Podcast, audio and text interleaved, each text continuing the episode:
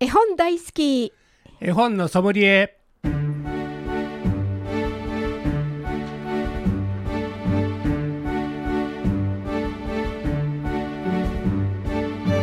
絵本大好き絵本のソムリエ。この番組は大垣書店の協力でお送りします。ナビゲーターの鈴木優子です大垣書店の本のソムリエシリーズ絵本大好き絵本のソムリエ。毎回 JPIC 読書アドバイザーの諸岡博さんと一緒にお送りしていきます。諸岡さんこんにちは。こんにちは。さて今日は何のお話から始めましょう。はい。この番組で以前ねゲストであの来てくれはった亀岡にお住まいの北川千春さんがはい。昨年ね11月新しい童話を出さはったんですね、はあはあ。絵本じゃなくて童話なんですね、はい。幼年童話ではい。まあいあの小学校低学年向きのねあの読み物で、へええー岩崎書店からねはい「静かな島の大事な水」というほこういうあの読み物を出さはったんですね。はい。なんかあのー北川千春さんはキャンプが好きみたいで、えー。えーまああの保育士さんもやったはって、まあうん子供たちでいろんなところキャンプ行ったのかもわかりませんが、まあ、この、あのーえー主人公はあー猫ちゃんなんですね。ニャンパー、あ、猫ちゃん冒険好きのキャンプ好きのニャンパーの、うーんを主人公にしたお話なんですね。でボートであのある島にあのボあのキャンプに行くんだけども、あの島に着いて寝てる間にそのボートが何者かに流されてしまって、もうもう戻れなくなって、うんうん。えこれは困ったということではい。なんか逆にだから、えー島を探索するわけですよ。はい。でどうも散策すると、あのー島にはあのー綺麗な水が湧いてないみたいな感じで、えーなんとかこれはどういうことだろうって言ってあの、まあ、追跡していくお話なんですはいね。はい。で裏のこの帯に「キャンプに行くと」って書いてあるんですね。ええ。自然が語りかけてくるものの豊かさにはハッとさせられます。この世界はきらめく命にあふれていること。みんなそれぞれ存在しているだけで素晴らしいこと。時には視線から発せられる SOS も感じます自然を大切にすることは私たちの未来を大切にすること。それはニャンパーという足を一歩踏み出すことにもつながっているのではないでしょうかと書いてあってこのニャンパーがその汚れた水をなんとかあー追求して原因を追求してきれいにするという、うんまあ今のね、あのー持続可能なはいまあ SDGs ってやつですね。環境問題にもね、ええ。あのーつながる、うん。うんお話で。まあこれはうん学校の低学年なんかにも先生が、あの読んでもらえるとそういう問題にもはい。結びついて非常に、あのー勉強にもつながってくるの違うかなと思って、はい。楽しみながらええ。どうしてそういうみあの水があの汚れてきたんだろうというのは原因を追求することがこの本の中に出てくるんでね。ええ。であのじゃあきれいにするにはどうしたらいいかというところまで解決したね作まであの物語として書かれてますので、そうなんですえねー多くのねあの、ええ。小学校でこういうもう物語をね、ええ。あのじ先生が担任の先生が読んであげて、授業につなげてもらうとあの非常にあのプラスになるの違うかなと思って、ええ。えー素晴らしい作品を作ってありますので、はい。ぜひねあの大垣書店さんの店頭にも、並んでるはずですので、はい。幼年童話で物語ですので、はい。あの探してみてあの読んでいただければ嬉しいなと思います。静かな島の大事な水岩崎書店です。はい北川千春さんの童話ですねはいぜひ幼年童話です。はい、お読みになってください。さて今週は諸岡さんおすすめの大人の絵本を紹介していただきますぜひ親子でご家族で一緒に大人の絵本の世界をお楽しみくださいこの番組ではメッセージ絵本のリクエストご相談もお待ちしておりますメールアドレスは fm870 アットマークラジオミックスドット京都 fm870 アットマークラジオミックスドット京都。ファックス番号は075-432-5806 432-5806またこの番組再放送がございます。土曜日の午前8時30分からと日曜日の午前10時30分からと午後3時からとなっております。それでは諸岡さん今日もよろしくお願いします。はいよろしくお願いします。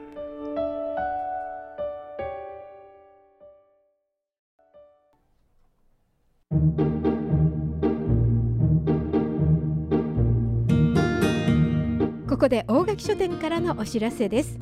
大垣書店ポイントカード新規入会のご案内です。大垣書店ポイントカードは書籍雑誌文具などのお買い上げやカフェご利用税抜き100円ごとに1ポイント。CD、DVD をお買い上げ税抜き100円ごとに5ポイント申請いたします。100ポイント貯まるごとに大垣書店グループで使用できるポイント券として還元いたします。店頭でポイントカードをお受け取りになりましたら携帯電話パソコンから会員情報をご登録ください。携帯電話パソコンから会員登録いただきますと50ポイントプレゼントいたします。ご自身での登録が難しい場合はその旨を店頭でお申し付けください。店舗スタッフがお客様に代わって登録いたします。ポイントカードはお買い物の際にレジカウンターでご提示ください。ご提示がない場合はポイントをお付けすることができません。大垣書店ポイントカードに関するお問い合わせは大垣書店営業本部電話番号075-468-1411 468-1411または大垣書店のウェブサイトのお問い合わせフォームからお問い合わせください。以上大垣書店からのお知らせでした。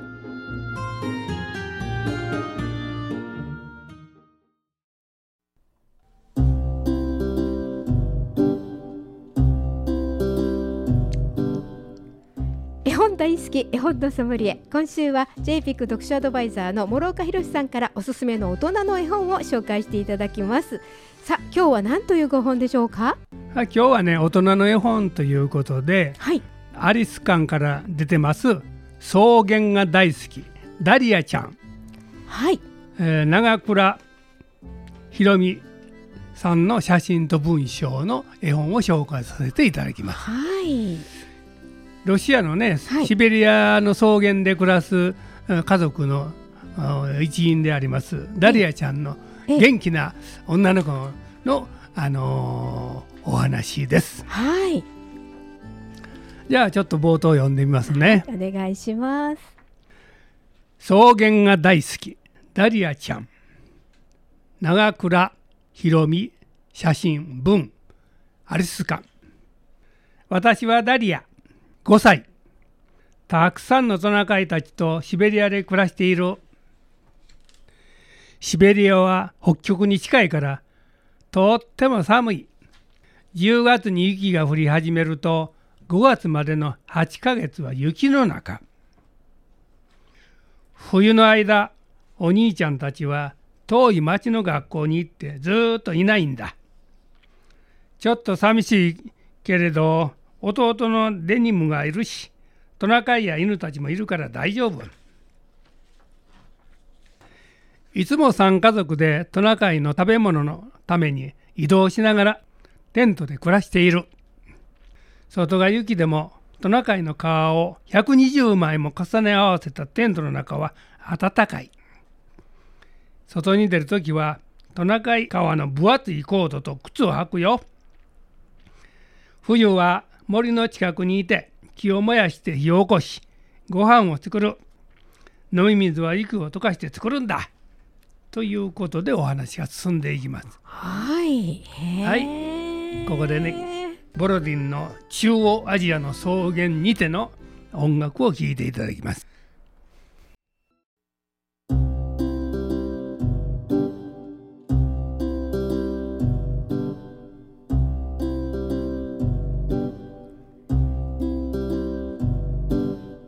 本大好き絵本のソムリエ。JPIC 読書アドバイザーの諸岡博さんと鈴木優子がお送りしております。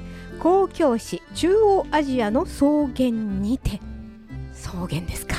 中央アジアの草原ちょっとこれはね舞台はね絵本の舞台はもっと北の方やけどね、ええええあのシベリアですから、もっと寒いところなんやけども、このシベリアので生活する1年をねずっと、うんえーダリアちゃんを追いかけながら、はい。あのこの写真家のあの長倉ひろみさんがあ作られた絵本なんですね。はえー自由奔放の彼女をね追っかけてであのーそういう草原でも春夏秋冬があっていろんなもちろん冬は長いんだけども、はい。夏もあるしええええ。春もあるし綺麗な花もいっぱい咲くんですね。うんうんで彼女もあのそういう花も大好きだし、あのーこの絵本の中に挟み込まれた、あのー長倉さんのちょっとコメントが書かれてるんですね。はい。えーどうして撮るんだよと不機嫌な顔。大方の子子供はすぐに笑顔になってくれるのにこれは手強いぞと思ったとダリアは遮るものが何もないツンドラで楽しいことを見つけて遊ぶ。そんな彼女が泣いたのを見たことがある。年に一度のトナカイソリ競争を街で見に行った時雑踏で大声で泣き出したのだ。大粒の涙がこぼれ母親がなだめてもダメだった。数日後テントに戻ったダリアは草原に寝っ転がって空を見上げていた。ここには都会の人混みも高層住宅も便利なものも何もない。でもダリアの好きなものがあふれている。彼女が大好きなものを写したこの本を周りの方に勧めてくださることを願っています。ダリアの自由で奔放な笑顔に出会ってほしいから。こういうコメントがね書かれてるんですね。はあ長倉さんのね。だから、あはい。のまあ、トナカイの総理の競争を見に行ったんだけども雑踏でねもうあの合わなかったんかね。そうですね。もうトナカイとねあのお姉ちゃんとか弟と過ごしているうん生活だからお大勢の人の中でいてちょっと不安になったんかも分かりませんね。そうですね。だからこの長倉さんはいろんなところにねあんね写真家でね、あのーまあ、戦争をやってるところにも出かけてはると思うねんけども、ええね。世界中飛び回ってはるそうですね。んですね。すごいなと思って、えええうんえ。いやーでもこれダリアちゃんかわいいお写真ね。だから5歳でこの時は5歳やからもう3年ぐらい経ってからもう8歳ぐらい、そうですね。ひょっとしたら小学校ね冬の間小学校うん。親と離れてあの行ってんのかも分かりませんね。ね。ここに住んでいる子どもたちは学校行くのは冬の間はもう学遠い学校でまあ宿舎に入って勉強してるみたいですはあね。なるほど、う動けないんですもんね雪でね。だから多分彼女も、まあ、小学生になってたらお兄ちゃんと一緒に、えー小学校で勉強してるのかもわかりません。かもしれませんね。ね。いやーすごいですね。この民族独特の色調のこのまたお洋服が。すごいね。ね綺麗な色でまたダリアちゃんそれ似合ってますね、いやーかわいいです。なんかこのトナカイをな何百頭で飼育してはるみたいやけどお父さんはトナカイ一頭一頭の顔を全部覚えてはるみたいで。すごい。すごいなと思同って。じじゃないんですね。ねえ。同じ顔やんと思うねんけど、ねそうですよね、うん。えー。すごいなと思って。すごいですね。ごく自然にこ、うん。その中にこのダリアちゃんいるんですねこれ。そうそう。彼女もねこういうあの立派なお母さんになるんで。そうですね。お母さんのお写真もありますね。ねいやー優しそうなうん。ねえ。へなんか映画もパソコンでね、あえー見てる風景もあってあなんかおとお父さんが都会でね、うん。トナカイを撃って 撃ってきてくれはったみたいで。ーなるほど、そうやって子供たちにお土産を買ってくるんですね。だからパソコンがあるいうことは、うんうんうん。もうこの地域にも携帯電話もあんの違うかなと思って、だけど暮らしはこうして移動しながらうん トナカイを育てながら暮らしてらっしゃるという。だからまあ生活自体はね、うん。我々の生活も全く違うと思うけどね。トナカイのあーお肉を食べながらうん。ね、はい。うん。いや厳しいようやけどなんかその方はこのダリアちゃんに合ってるーみたいですごいでなんかね。ねねもう自由奔放に飛び。飛び回ってる姿があのここに描かれてましてね。もうこの表紙がすごい、ね。ダリアちゃんのこのねウィーンってしてる。いいね。いいですね。で最後のページはダリアちゃんのすごいポーズがね。あえーー私はここが大好き。冬は雪と遊び夏は草原をかけるっていいな。ダリアちゃんの得意顔うがここに、ん。えーいいですえーね。写真が載ってまして、ね、こういうところでダリアちゃんが生活してると思う、ですね。うん、どういう大人になるんかねね楽しみやなと本当ですね。ね思います。ね。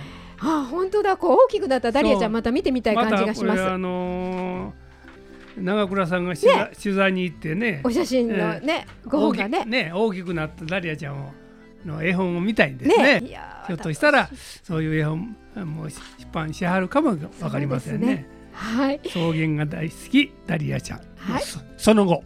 その後ってやつですね。いいですね。今日ご紹介いただきましたのは草原が大好きダリアちゃん。長倉ひろみ著。出版社はアリスカンでした。